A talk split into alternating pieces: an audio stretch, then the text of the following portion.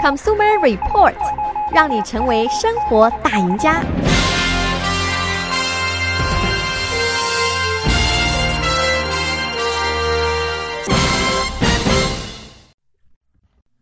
各位听众朋友们，大家早上好，欢迎收听消费者指南节目，我是柯南。那人们对于这个自己健康以及对于整个地球的这个生态环境的关切呢，使得现在呢这个植物性饮食变得非常的流行。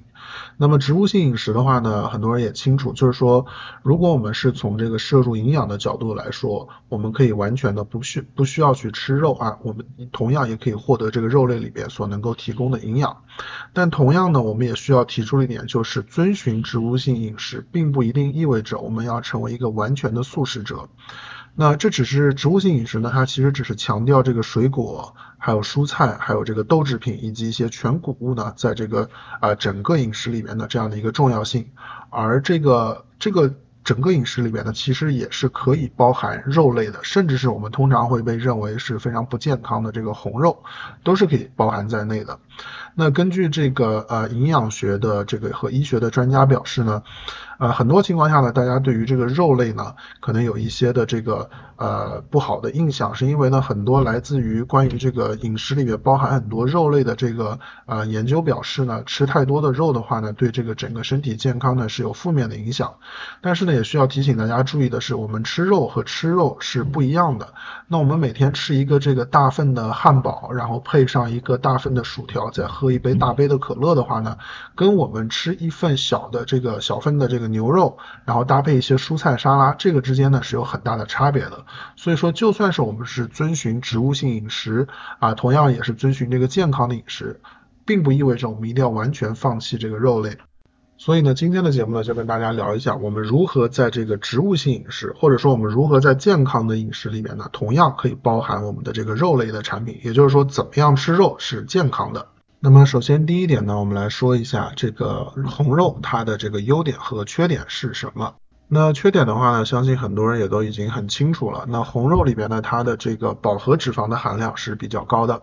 那么我们都知道，如果饱和脂量摄入，饱和脂肪摄入的比较多的话呢，那它跟这个导致这个心脏病啊、糖尿病以及其他的一些这个健康问题呢，都是有相关的。但是呢，关于这一点呢，并不是没有办法去避免。那么，如果我们吃的这个红肉的分量比较小的话，并且选择是比较瘦一点的这个肉的话呢，啊，不管你吃的这个红肉是牛肉啊、猪肉啊还是羊肉，那么这些呢，其实都可以帮助我们把这个摄入的饱和脂肪量呢控制在一个比较低的水平。那么根据呃专家的说法呢，这个一份这个红肉大概在二点五盎司到三盎司左右，这就是大概在七十克到八十五克之间啊，啊这样的一份红肉的话呢，啊它里边的这个饱和脂肪的含量呢，大约只占不到四克。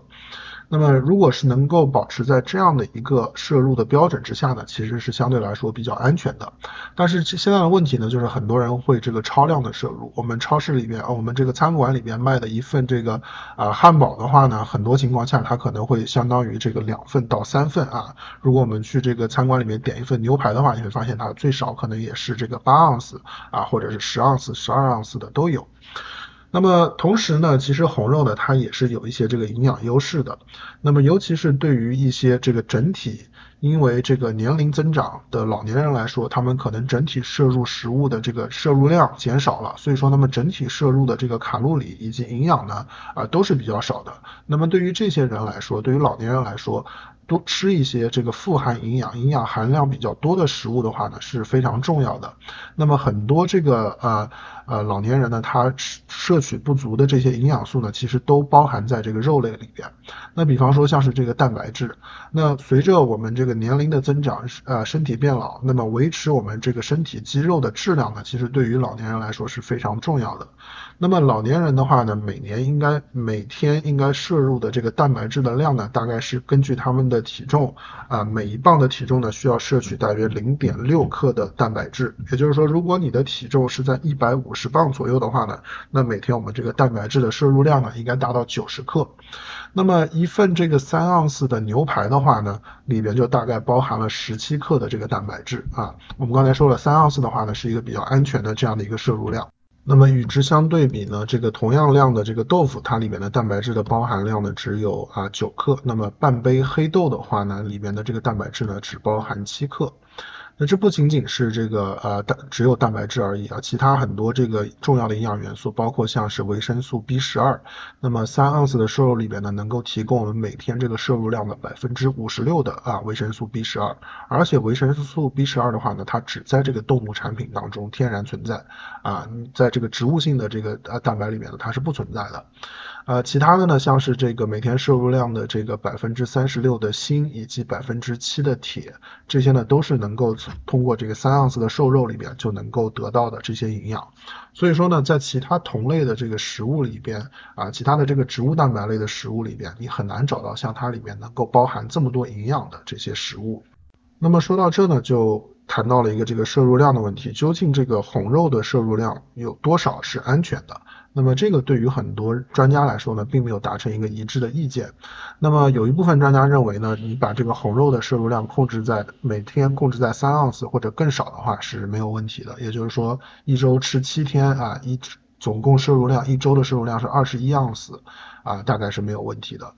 那么对于其他的一些专家人来说呢，如果是为了预防一些癌症，或者说你本身有一些这个呃慢性疾病的话呢，可以适当的再减少一点。那么有，比方说这个美国癌症研究所，他就建议每周摄入的这个红肉的量呢，不能够超过啊，应该在十二盎司到十八盎司之间。呃，所以说对于绝大多数的人来说呢，更重要的一个问题就是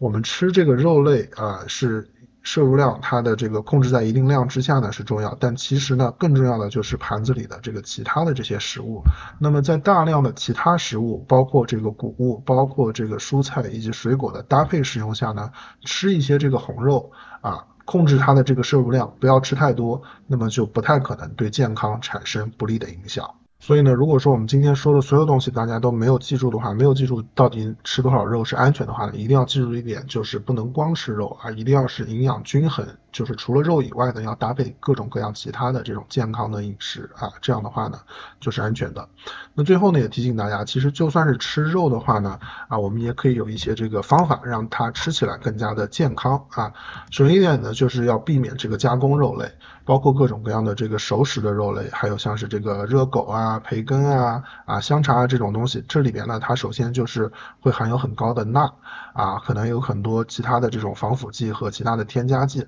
而且呢，通常来说，加工程度越高的食品，它里面的这个就变得越来越不健康，营养也就越来越少。那么对于肉类的话呢，也是如此啊。所以说这个加工肉类呢，能少吃就尽量少吃。那么第二点呢，就是我们可以根据我们自己的喜好来摄取。那如果说我们吃每天吃三盎司的肉非常少的话呢，其实我们可以考虑，比方说你很喜欢吃牛排，你想吃一块大的牛排，觉得这样非常的啊过瘾。那其实你可以选择一天吃一块十盎司的牛排。那么接下来的三到四天之内呢，你就可以不吃红肉啊，取而代之的话呢，我们可以去选择吃一些鱼类啊，或者是其他的一些禽类的肉，这样的话呢都是可以的。